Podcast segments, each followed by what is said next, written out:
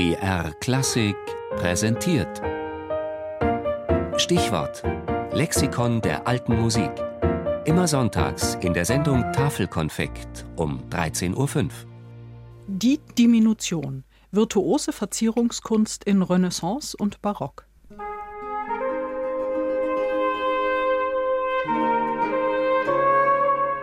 Diminuieren, das heißt übersetzt verkleinern. Und genau das übten und zelebrierten Sänger und Instrumentalisten in der Blütezeit der Diminution, die ihren Anfang zu Beginn des 15. Jahrhunderts in Italien nahm und bis ins 18. Jahrhundert in ganz Europa in Mode blieb. Noten verkleinern. Die Kunst des Diminuierens bestand aus einem Prozess der Teilung von den langen Noten einer Melodie in schnell bewegten Passagen während die Kontur der ursprünglichen Linie mehr oder weniger aufrechterhalten wird, indem dass die wichtigsten Noten der Melodie genau in ihren Anfängen und üblicherweise an ihren Enden gespielt oder gesungen werden. Erklärt Bruce Dickey für den, als Zinkenisten, die Diminution zum täglichen Brot gehört. Im Gegensatz zu Verzierungen wie Trillern oder Appoggiaturen, die nur über einzelne Noten stehen, betreffen Diminutionen also ganze Melodien, die sie zum Beispiel mit Läufen oder gebrochenen Akkorden umspielen. Gerne verzierte man auf diese Weise Wiederholungen oder Liedstrophen, aber es war auch gängige Praxis, dass ein Musiker ein ganzes Stück eines bekannten Komponisten diminuierte. Da konnte aus einer einfachen Melodie ein ungeheuer virtuoses Werk entstehen.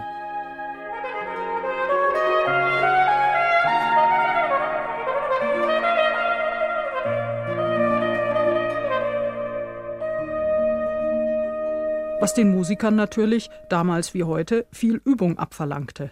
Die Kunst des Diminuierens wurde gelernt durch auswendig gelernten Muster, die dann kombiniert und rekombiniert werden in unzähligen Varianten. So spielten die Schüler meist erst einmal ihren Lehrern nach, doch es gab auch eigene Bücher mit Vorlagen.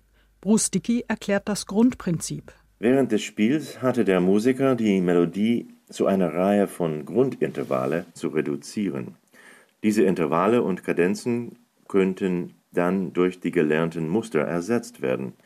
Genau wie in einer Jazzimprovisation werden einige der Improvisierungen aus der Anwendung der memorisierten Muster bestehen und einige werden spontan erstellt werden, je nach den Fähigkeiten und Erfahrung der Musiker. Der wahre Meister wusste dann ein jedes Stück frei auszuzieren. Anfangs pflegte man diese Diminutionen noch nicht zu notieren, doch ab etwa Ende des 16. Jahrhunderts wurde das durchaus üblich, und gerne spielten oder sangen die Musiker nun auch solche von den großen Meistern ihres Fachs ausgeschriebenen Diminutionen notengetreu nach. Ein dankenswerter Umstand, durch den uns faszinierende Beispiele für solche Auszierungen erhalten geblieben sind. Ausländische Verwandte der deutschen Diminution sind übrigens die englische Division, die spanische Glossa, die französische Double und das italienische Passaggio.